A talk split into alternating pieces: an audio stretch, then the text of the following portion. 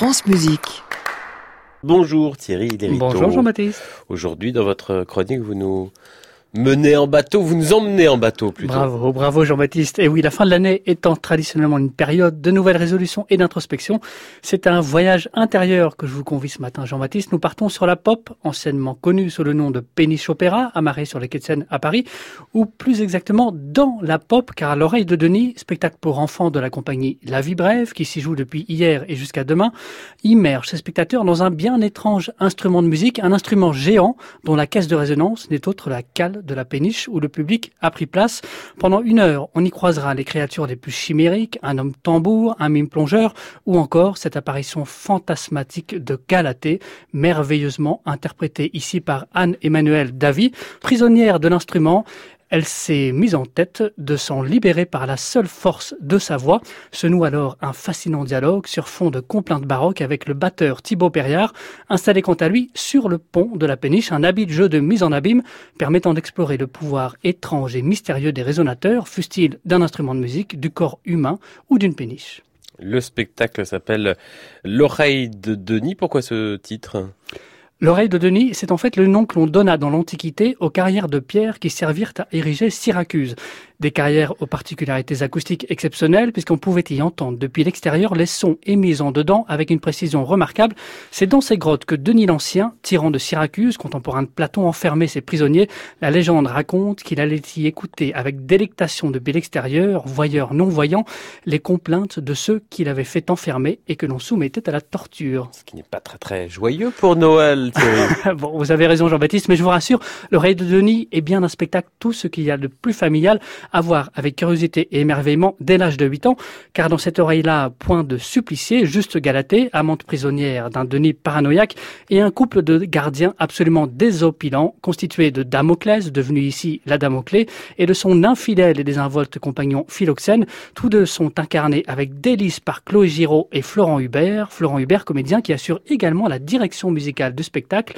Une fois n'est pas coutume, la vie brève s'est entourée d'un auteur, Aram Kebabjian, pour réinventer en amont cette histoire antique, ce qui n'a pas empêché la compagnie de soigner, comme à son habitude, le travail d'écriture au plateau, un travail qui s'est fait avec le concours de plusieurs classes d'école du 19e arrondissement, auxquelles les artistes ont soumis les différentes étapes de leur travail et avec lesquelles ils ont pu explorer la dimension très participative du spectacle. Je n'en dis pas plus, au risque de déflorer l'ensemble. Thierry Ilerito, chronique en partenariat avec l'hebdomadaire La Vie. On rappelle euh, les dates, donc c'est à la pop. Exactement, sur cette à la pop, tout à fait, Seine. Ça se joue aujourd'hui à 15h30 et 19h30 ce soir et demain à 15h30. C'est à Paris, vous avez choisi une musique?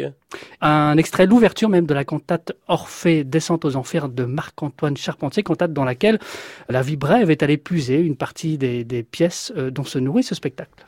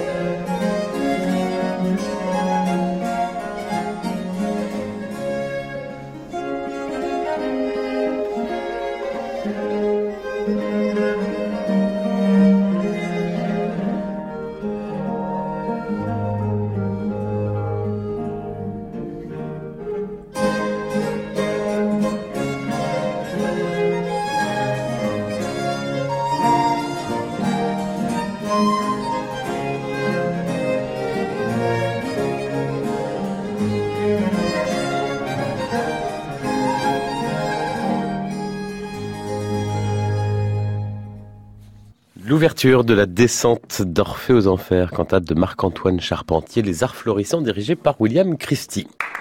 À réécouter sur francemusique.fr.